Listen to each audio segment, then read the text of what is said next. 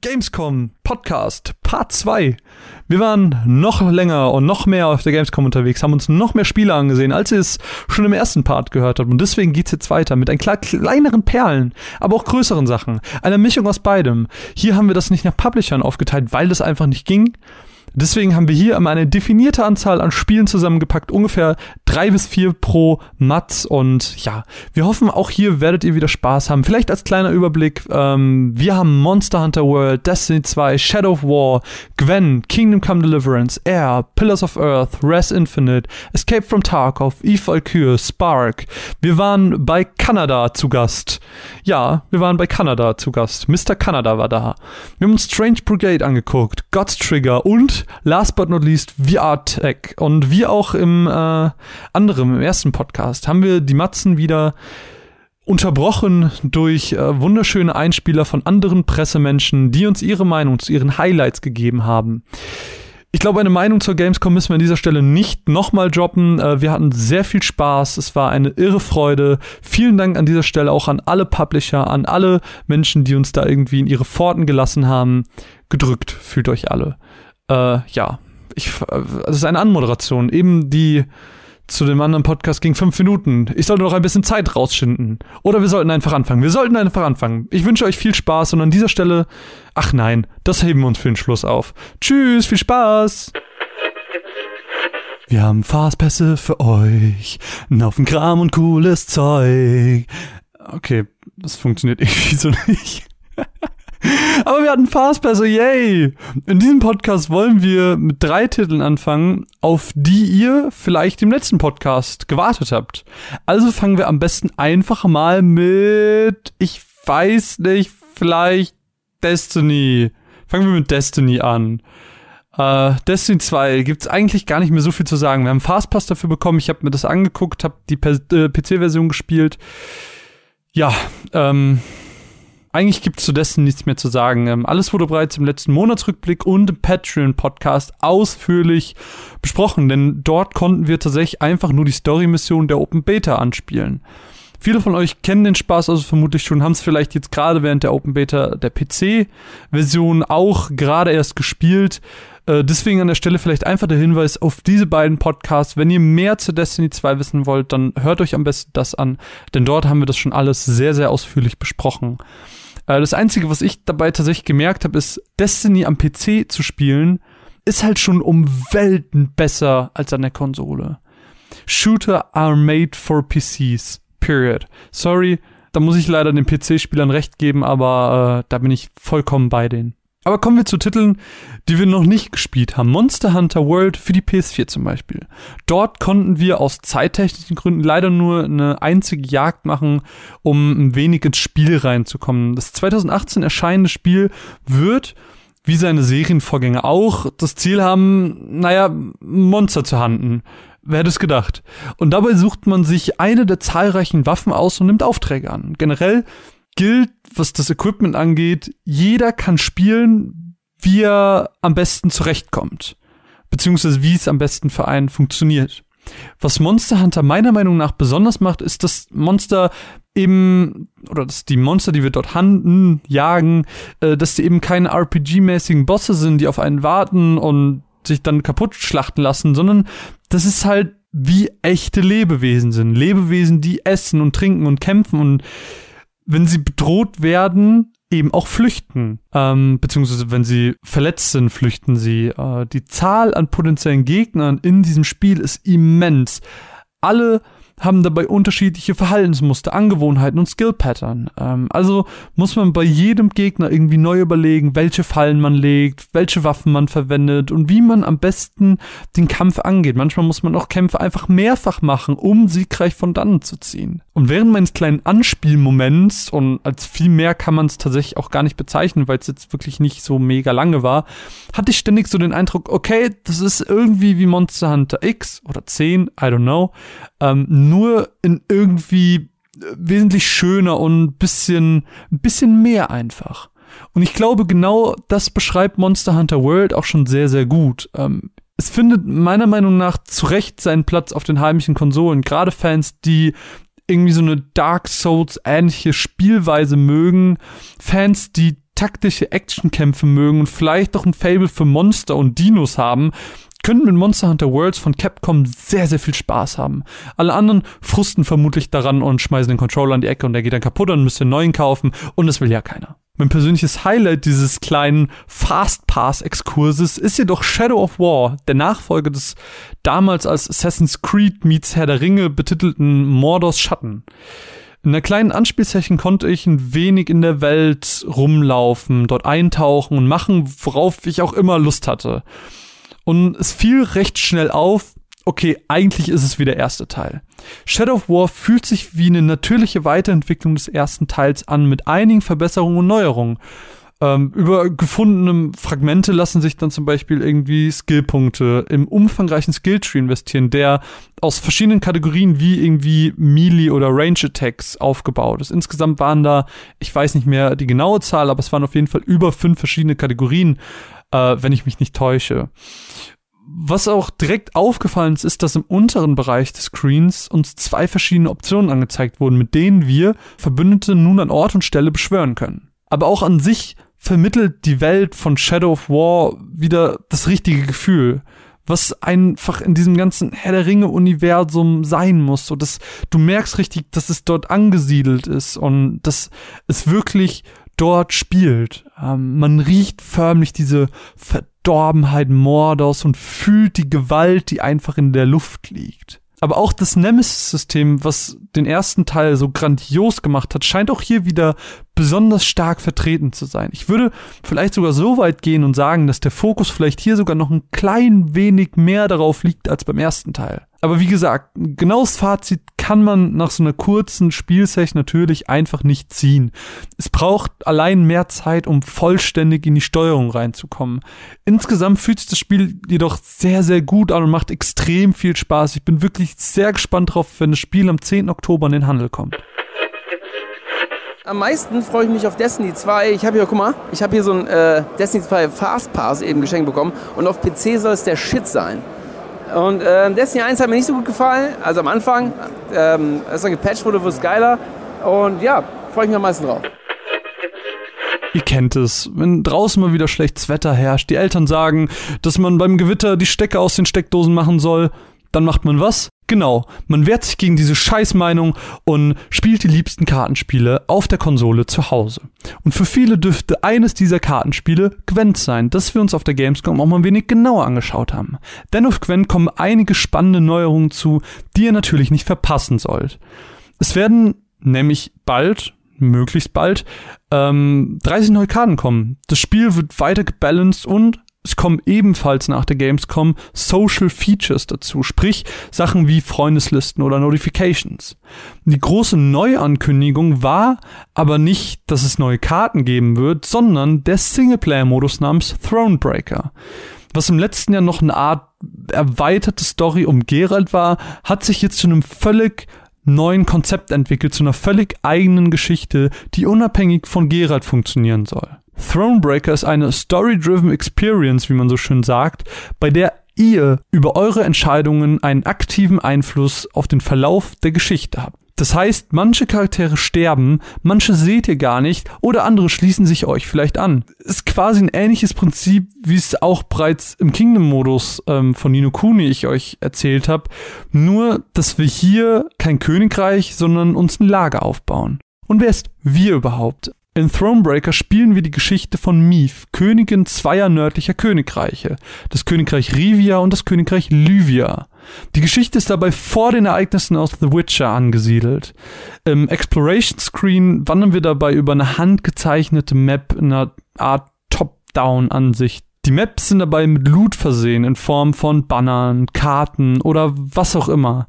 In den Dörfern und generellen Gesprächen haben wir dann Charakterbilder, die sich zu einem geringen Maß nur bewegen, beziehungsweise die Bilder ändern sich und das soll halt eine Bewegung suggestieren. Und ähm, die stehen halt vor einem animierten Hintergrund. Also insgesamt ist es ein sehr reduzierter Stil, wie ich finde. Ich persönlich bin kein großer Fan davon, weil es auch ein Stil ist, den man in vielen JRPGs sieht.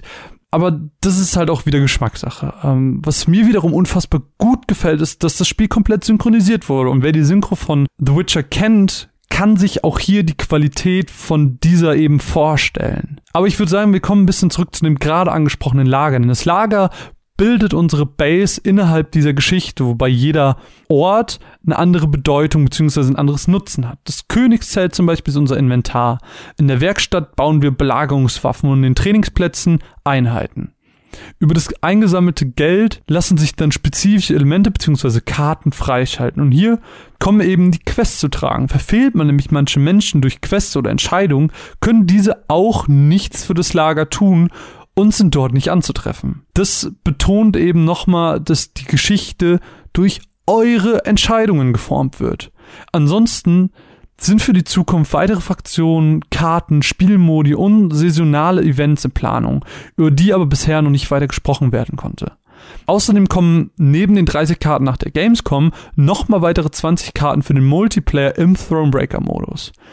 Es wurden ebenfalls die Grand Masters angekündigt. Das ist eine E-Sport-Turnierreihe, die von CD Projekt Red ins Leben gerufen wurde, die ihr euch genauer anschauen solltet, wenn ihr denn in diesem ganzen Thema seid. Äh, hier nur der Hinweis, dass Gwent-Fans da auf jeden Fall ähm, Spaß mit haben könnten und sich einer Herausforderung und auch Geldpreisen äh, widmen können, beziehungsweise diese gewinnen können. Gwent-Fans dürfen, wie ihr das hoffentlich gerade gemerkt habt, sich auf eine Vielzahl an Neuerungen ihres liebsten Kartenspiels freuen. Ein Spiel, das vielleicht an einigen Menschen in den letzten Jahren vorbeigegangen ist, könnte Kingdom Come Deliverance sein.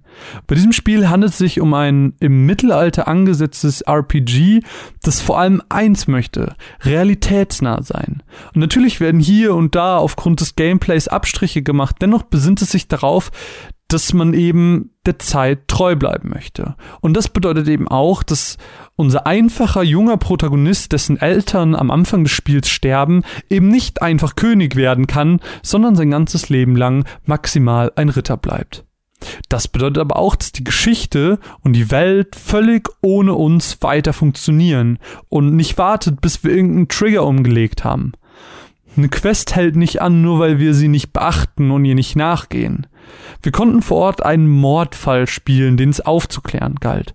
Und da hat man genau das gemerkt. So innerhalb der Verfolgung der Täter findet man heraus, dass diese im Wald sind. Und abhängig davon, wie lange man braucht, kann es sein, dass einer der Charaktere bereits tot ist oder vielleicht verwundet am Boden liegt. Und mit ein wenig Glück kann man sogar das Attentat auf den Mittäter verhindern.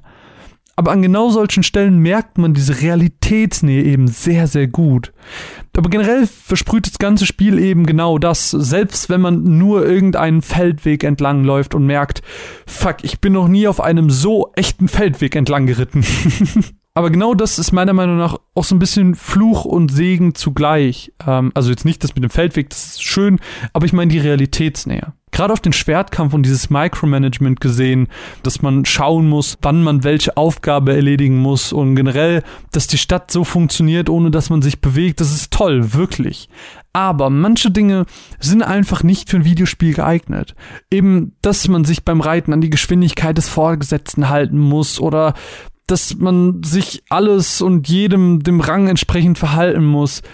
Das kann einfach, glaube ich, aufs gesamte Spiel gesehen sehr anstrengend und teils langatmig werden. Allgemein hatte ich aber auch irgendwie das Gefühl, dass Kingdom Come ein bisschen wie Gothic oder Skyrim sein möchte, nur eben in der Realität. Und das funktioniert, wie eben beschrieben, halt zu einem gewissen Grad. Ich weiß nicht so genau, aber irgendwie bin ich sehr hin und her gerissen, was das Spiel angeht. Ich sehe die klaren Vorteile bzw. die Besonderheiten, die diese Detailnähe mit sich bringen, aber eben auch die Nachteile. Und ich glaube, wenn ihr diese Art von Gameplay mögt, dann solltet ihr auf jeden Fall einen Blick ins Spiel werfen und mir dann erzählen, ob die positiven oder die negativen Aspekte überwiegen. Ich für meinen Teil bin gespannt, wenn Kingdom Come dann endlich äh, erscheinen wird. Ich habe es jetzt schon im dritten Jahr, glaube ich, verfolgt.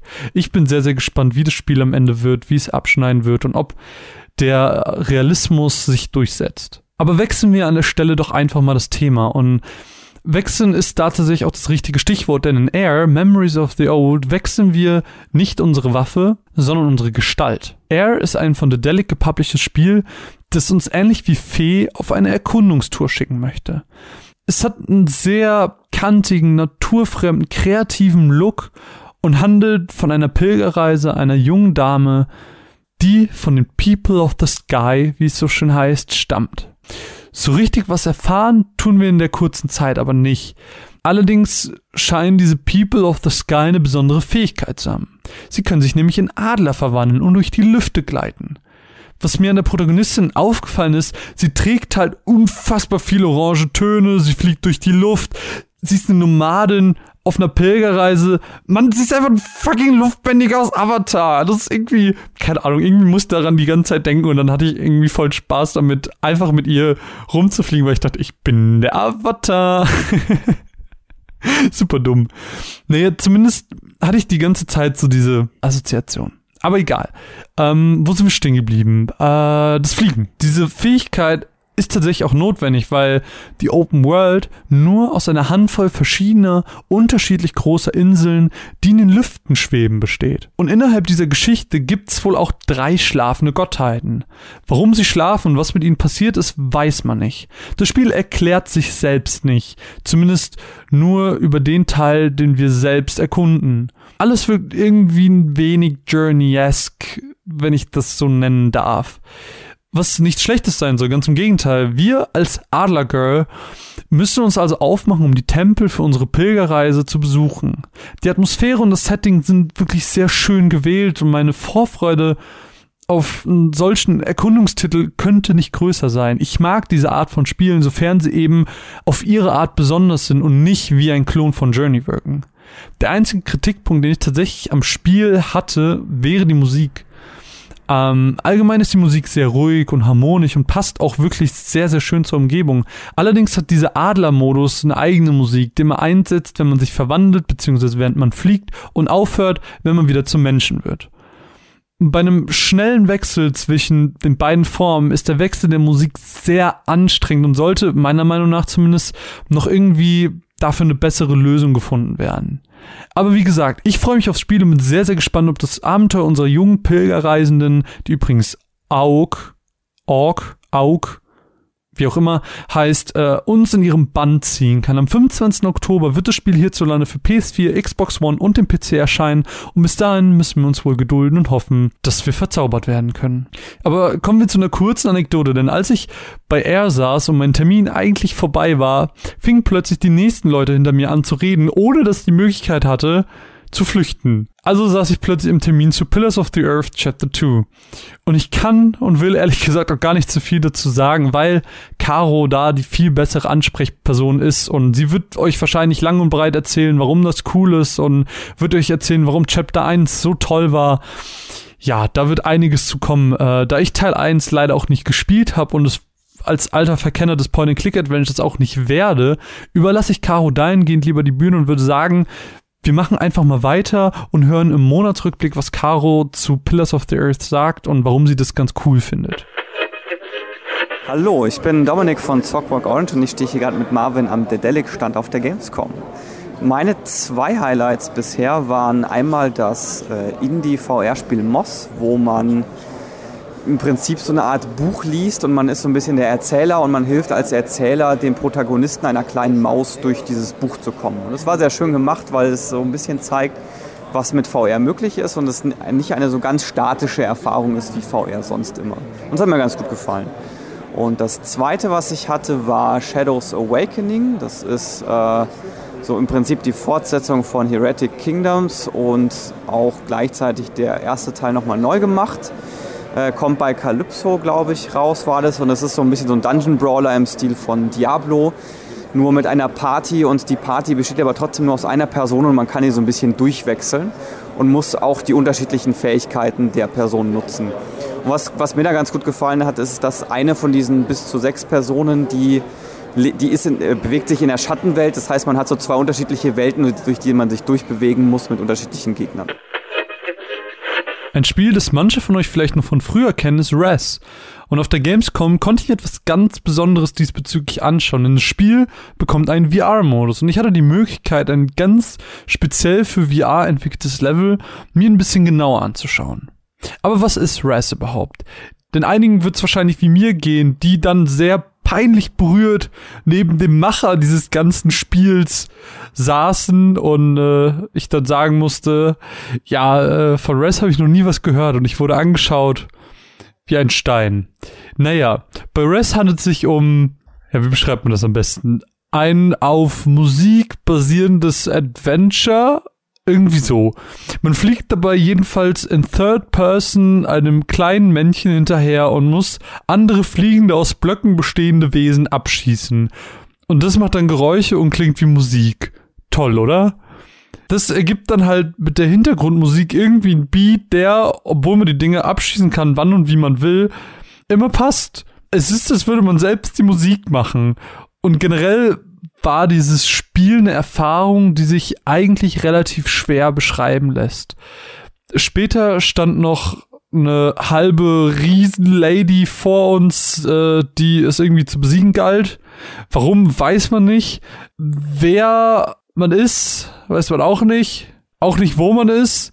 Eigentlich weiß man nichts, außer ich sollte die Gegner töten und wenn ich sie töte, machen sie coole Geräusche. Aber so schön und einzigartig diese Erfahrung auch war, gespielt wurde übrigens mit der Vive, nur mal so am Rand, äh, so einzigartig soll sie tatsächlich in meinem Leben auch bleiben, denn im Kern ist Res Infinite ein sehr langweiliges Spiel das wirklich keinerlei Talent irgendwie braucht und einen auch nicht irgendwie auf eine Reise wie Journey mitnimmt, die einen fesselt. Gameplay-technisch macht man nämlich nichts anderes, als die Gegner anzugucken, indem man den Kopf bewegt und auf einen Knopf zu drücken, beziehungsweise ihn gedrückt zu halten und dann anschließend loszulassen. Und das immer und immer wieder. Visuell interessant und teilweise in seinem Stil auch imposant, spielerisch leider ganz weit unten. Es gibt auch einen Non-VR-Modus des Spiels. Kann mir aber ehrlich gesagt nicht vorstellen, ähm, dass das in irgendeiner Form Spaß macht. Ich würde sagen, ihr verpasst nichts, wenn ihr Res Infinite euch mal nicht anschaut. Anders ist es bei Escape from Tarkov, denn da sollten alle PC-Spieler jetzt mal ein bisschen die Ohren spitzen. Bei Escape from Tarkov handelt es sich um einen sich momentan in der Closed Beta befindenden Shooter aus Polen. Der vor allem auf dem Multiplayer ausgelegte Titel hat dabei das Ziel, du musst entkommen. Eine wirklich immens große Map wartet dabei mit einer definierten Anzahl an Fluchtmöglichkeiten darauf von euch betreten und naja, wieder verlassen zu werden. Und ich weiß nicht, woher das kommt, aber irgendwie scheint momentan alles in Richtung Realismus zu fahren. Denn das polnische Team hat sich zum Ziel gesetzt, einen der realistischsten Shooter überhaupt zu machen. Das beginnt mit Kleinigkeiten wie, dass es kein HUD gibt. Sprich, Ihr müsst das Magazin aus der Waffe holen und schauen, wie viel Munition ihr noch habt. Ihr müsst aber auch lernen, welche Munition für eure Waffe überhaupt die richtige ist, damit ihr überhaupt den richtigen Kram looten könnt. Aber auch die Körperposition und die Laufgeschwindigkeit sind wesentlich variabler einzustellen als in anderen Shootern. Ebenso die Individualisierungsmöglichkeiten der verschiedenen Waffen sind zahlreich, wie ich sie noch keinem anderen Spiel gesehen habe. Alles ganz getreu dem Motto, wir wollen, dass es sich echt anfühlt. Und deswegen hat auch zum Beispiel jedes Körperteil äh, eine eigene Health Bar. Und ich könnte diese Liste der Dinge, die sich zu einem normalen Shooter unterscheiden, vermutlich noch lange fortführen. Aber glaubt mir, wenn ich sage, die Möglichkeiten sind wahnsinnig. Aber das bedeutet auch, dass ihr viel Zeit in das Spiel investieren müsst, alles über die Möglichkeiten lernen müsst und die Karte kennenlernen müsst.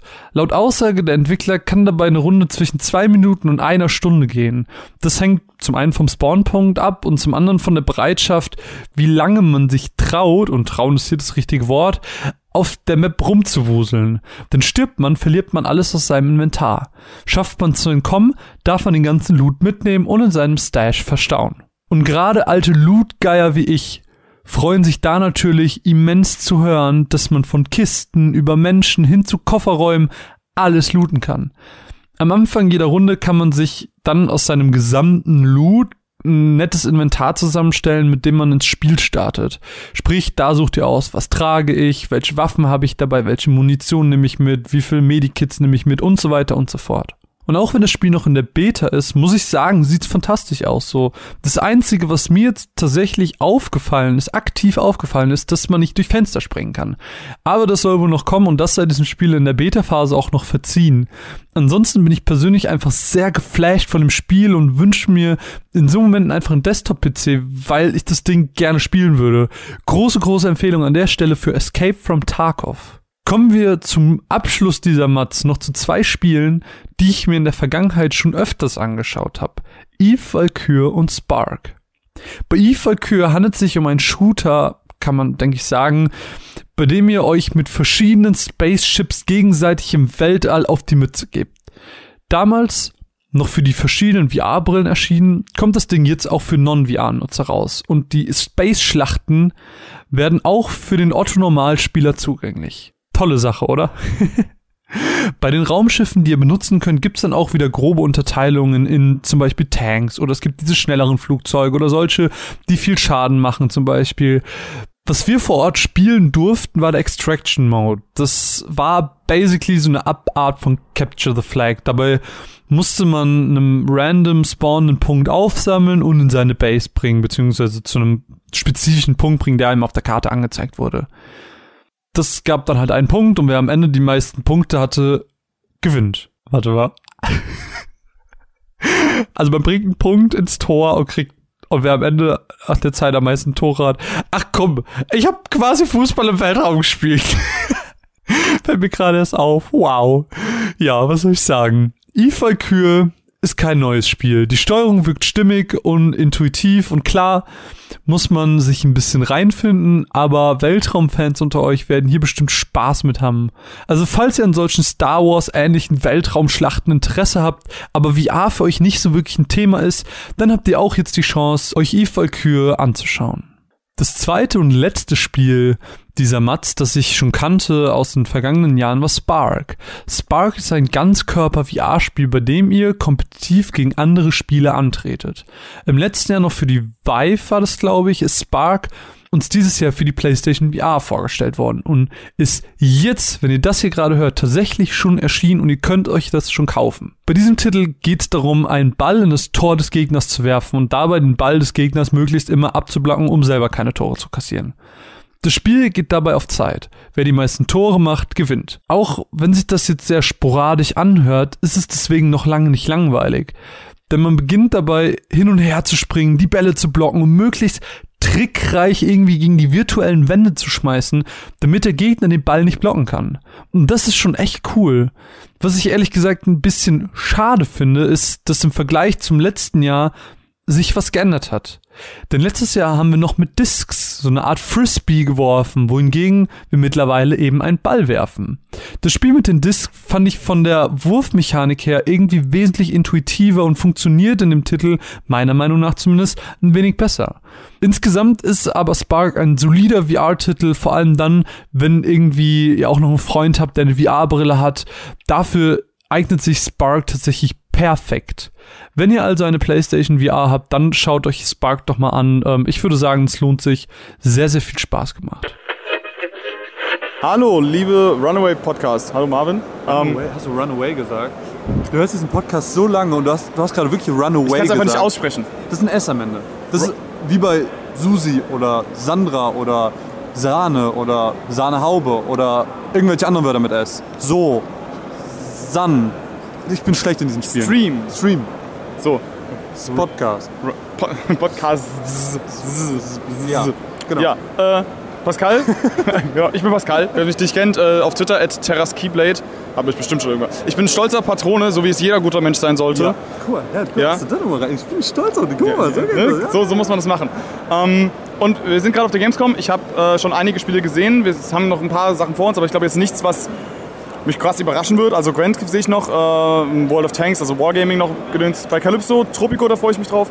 Ähm, aber am meisten würde ich sagen, mein Highlight der Messe ist äh, Detroit, was wir heute Morgen angespielt haben.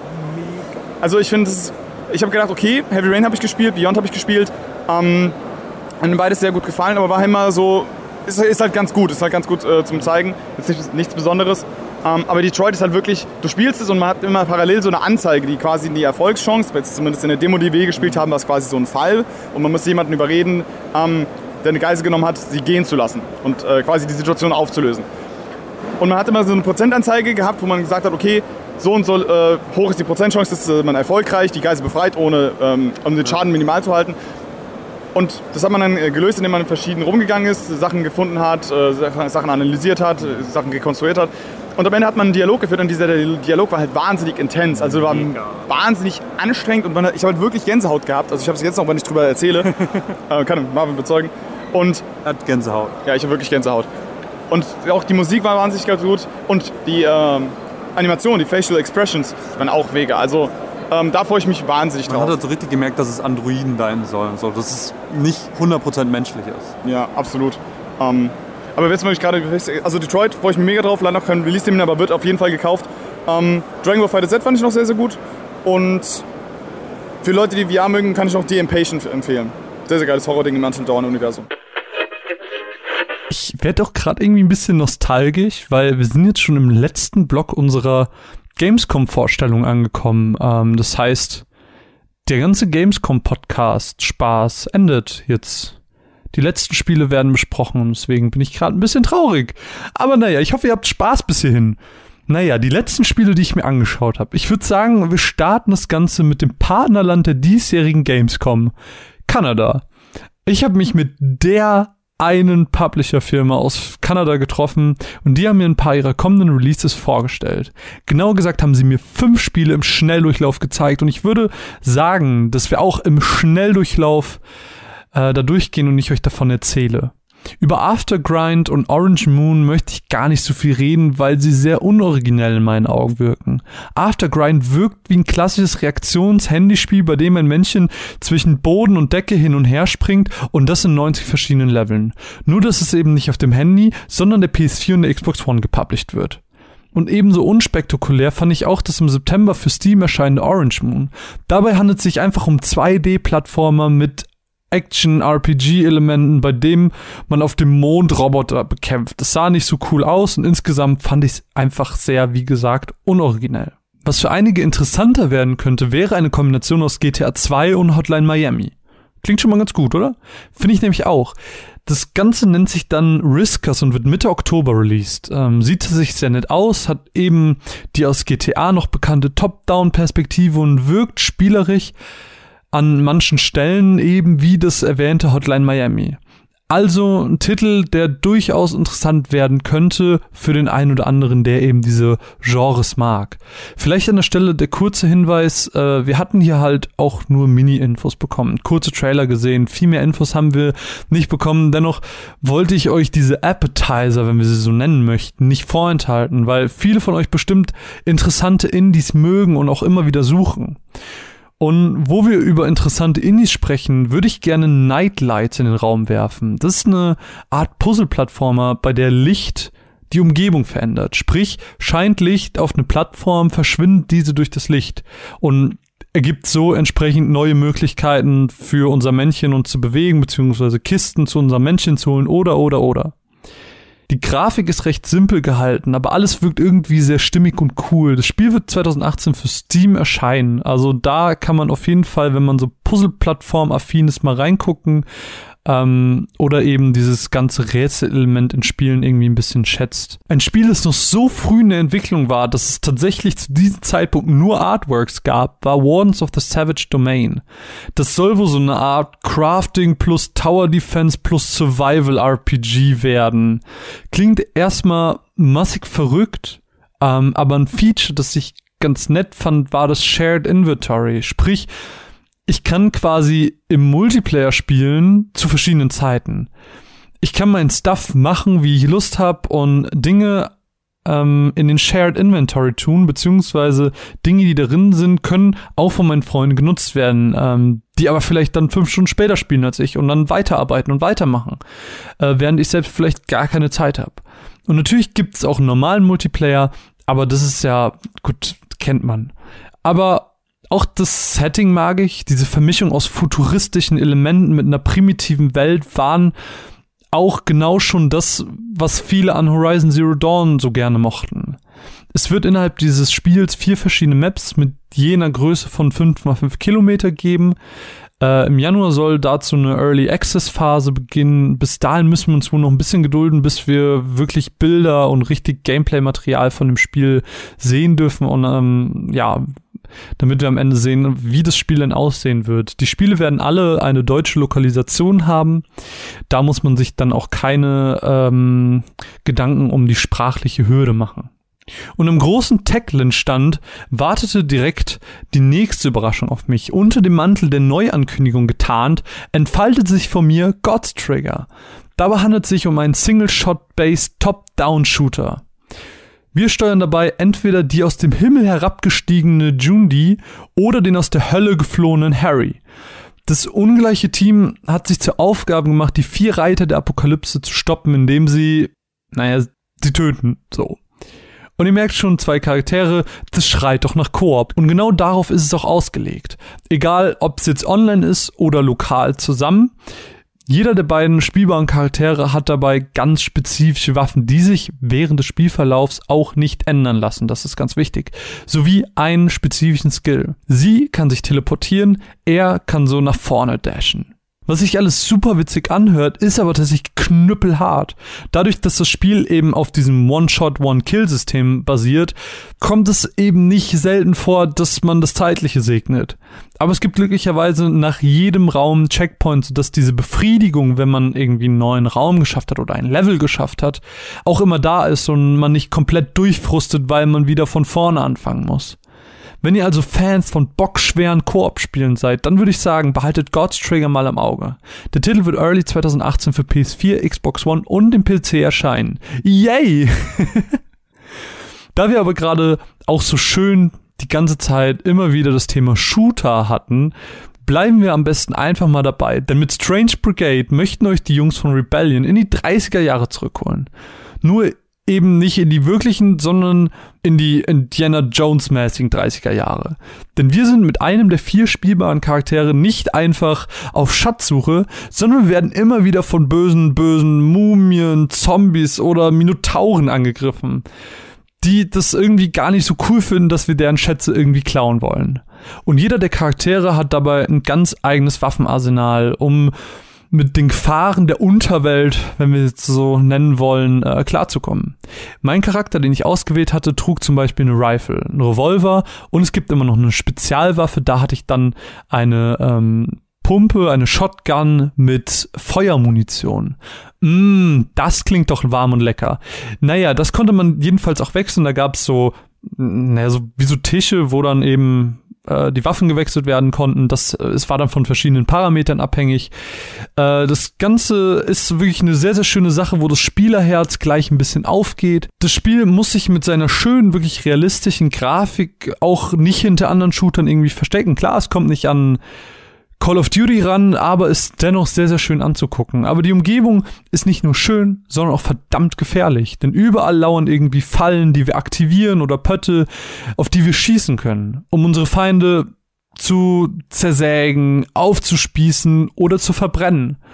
Begleitet werden wir von einem Erzähler ähm, mit wirklich einer sehr extrem charismatischen Stimme, die wirklich on point passt wie ich äh, einfach mal an der Stelle anmerken möchte. Und ja, ich habe es eben eingangs schon mal erwähnt und ihr mögt euch jetzt vielleicht auch denken, das hört sich doch alles wie ein Indiana Jones Film an. Genau das soll es halt auch sein. Denn der begleitende Erzähler sagt nicht nur, was wir jetzt gerade machen oder dass wir wieder gestorben sind, sondern am Ende der anspielbaren Demo kam tatsächlich auch so eine Ansage wie, wie wird es unserem mutigen Helden ergehen? Erfahren Sie es in der nächsten Episode. Das ist so ein bisschen dieses Gimmick des Spiels. Es möchte wie ein Film wirken. Und es funktioniert auch wirklich sehr, sehr gut und kann uns als Spieler wirklich unterhalten. Schön ist auch, dass man sich dem Abenteuer zwar alleine, aber eben auch mit Freunden im Multiplayer bis zu vier Spielern, weil es vier spielbare Charaktere gibt, stellen kann. Es gibt auch hier und da mal kleine Rätsel, die aber eher Trial-and-Error-mäßig gelöst werden oder so leicht sind, dass sie nicht der Rede wert sind. Ich für meinen Teil bin sehr gespannt, äh, der Titel wird für PS4, Xbox One und den PC erscheinen. Bis dahin müssen wir uns, wie ich das jetzt schon öfters gesagt habe, ein bisschen gedulden. Aber da könnt ihr gerne einfach mal ein bisschen reinschauen. Und ich wollte diesen ganzen, diesen ganzen Part, diese ganze Gamescom-Geschichte, wollte ich mit einer kleinen Anekdote ähm, beenden, denn ich habe äh, während der Gamescom von VR-Tech erfahren. Und das habe ich mir mal genauer angeschaut. Da habe ich mir vor Ort noch einen Termin geben lassen. Und VR-Tech ist was ganz, ganz Besonderes. Ähm, VR-Tech ist kein Spiel. VR-Tech ist eine Technologie. Und der Name lässt es schon vermuten. VR-Tech ist eine VR-Technologie. Ähm, das ist eine Technik, die eigentlich für Arcade-Hallen und Shopping-Malls irgendwie gemacht wird. Gemacht wird ist ja auch das richtige Stichwort, denn ähm, ein Release ist bisher nicht abzusehen. Äh, das ist auch einfach eine Anlage, die in keinem Haushalt weder vom Preis her noch vom Platz her einfach irgendwie Anwendung finden könnte. Ihr müsst euch das so vorstellen, um euch herum an der Decke waren ungefähr 30 bis 40 Kameras, würde ich mal schätzen. Man bekommt dann wirklich ein Full VR-Suit, wo du über den ganzen Körper so weiße Nöppischen hast, äh, mit so Klettdingern draufgeklebt und die dann von den ganzen Kameras geortet werden. Das heißt, ihr werdet erstmal 15 Minuten lang angezogen, bis ihr diese Full, dieses ganze Suit tragt mit der Brille und ihr kriegt noch so einen Rechner auf dem Rücken, damit ihr auch überhaupt euch bewegen könnt.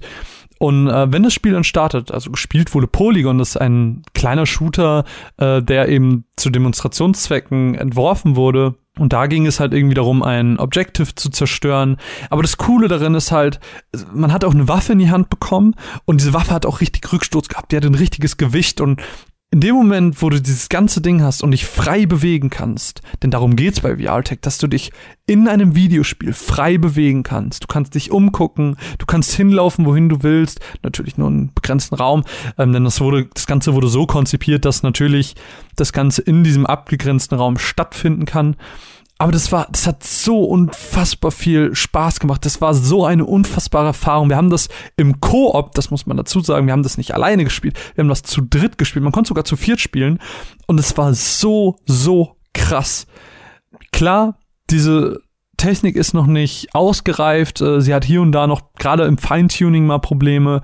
Aber das war so eine unfassbare Erfahrung, in einem Videospiel zu sein diejenigen von euch, die irgendwie schon mal ein VR-Spiel gespielt haben und vielleicht, keine Ahnung, einen Flugsimulator oder sowas und dabei saßen und dachten, okay, fuck, ich bin jetzt in diesem Videospiel.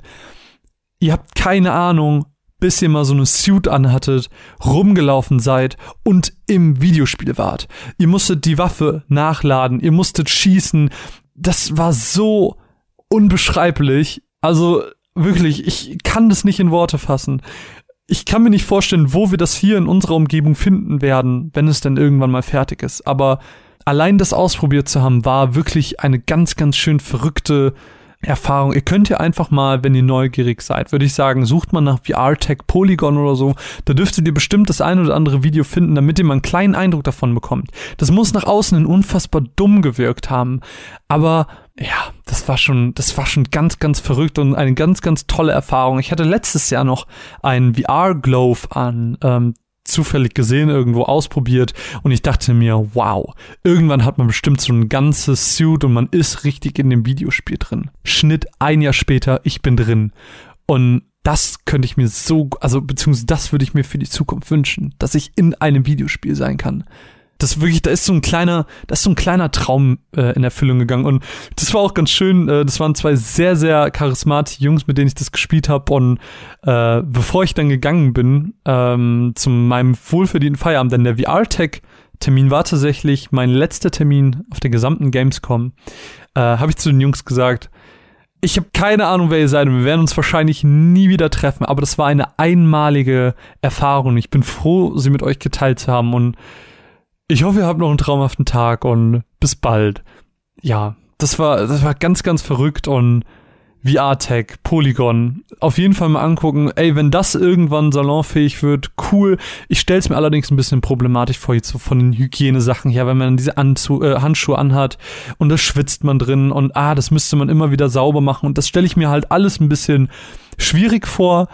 Hoffe aber das Beste, dass das irgendwie einen Weg findet, dass alle Menschen das ausprobieren können. Denn in einem Videospiel zu sein, wirklich sich darin zu bewegen. Und das war so eine verrückte Situation, in dem man einen Schritt macht und weiß, du siehst, vor dir ist so eine Lücke zwischen einem äh, Aufzug und dem, wo du hingehst, aber du weißt, in der Realität ist da keine Lücke oder du willst an so ein äh, Gitter fassen, aber da ist kein Gitter. Das ist einfach so eine unfassbare Immersion, das ist so ein verrücktes Gefühl.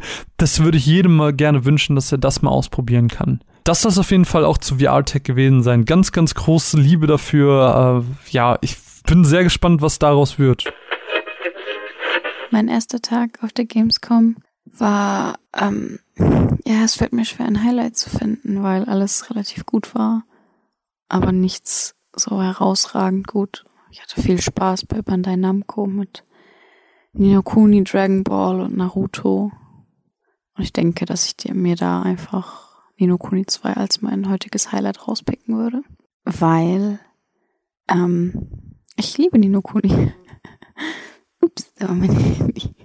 Aber du hast doch erzählt, dass du es eben nicht mehr so gut findest, dass du ein bisschen vom Hype ja, weg bist. ich bin ein bisschen, ich bin ein bisschen ernüchtert. Ich bin ein bisschen enttäuscht. Aber es war ja nur ein kleiner Einblick ins Spiel.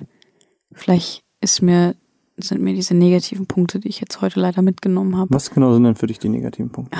Die, die neue Overworld, der neue Look, diese Chibi-Figuren und diese scheiß Tower Defense ähnlichen Armee, Soldaten, Missionen, um andere Königreiche zu erobern. Ich hasse sowas. Das hat mich an ähm, Type Zero erinnert. Oh, übrigens ist mir aufgefallen, Nino Kuni 2 hat in der Overworld die gleiche äh, Musik wie der erste Teil. Und das hat für mich schon ein paar Aber eine Erinnerungen. abgeänderten Version. Ja, ist ein bisschen anders Ja. eingespielt, das stimmt. Aber es ist dieselbe Melodie und das Mhm. hat für mich schon so ein bisschen das Gefühl gegeben und auch in das Kampfsystem bist du sehr schnell wieder reingekommen. Es ist einfach nur sehr schade um den Look, weil ich habe bei Nino Kuni 1 einfach diese schönen gemalten Szenen habe ich einfach sehr geschätzt. Und die werden jetzt einfach durch Knetfiguren ersetzt. Also, das ist so ein Downgrade. Oh, merkt ihr das? Es ist ruhig. Und ich mag diese Ruhe nicht. Denn diese Ruhe bedeutet, dass die Gamescom vorbei ist und dass die Gamescom vorbei ist, macht mich traurig. Und mich traurig zu erleben möchtet ihr nicht. Nee, tatsächlich viel, ich habe von vielen gehört, so, oh, ich bin Gamescom müde, reicht doch jetzt wieder, ich bin krank und keine Ahnung. Ey, ich könnte noch eine Woche straight durchmachen. Mir macht das so einen Spaß. Es hat so viel Spaß gemacht, auf der Gamescom zu sein. Mit den vielen Leuten zu reden, mit den vielen Spielen und weiß ich nicht, was alles zur Gamescom dazugehört. Das ist so ein Fest. Ich liebe es.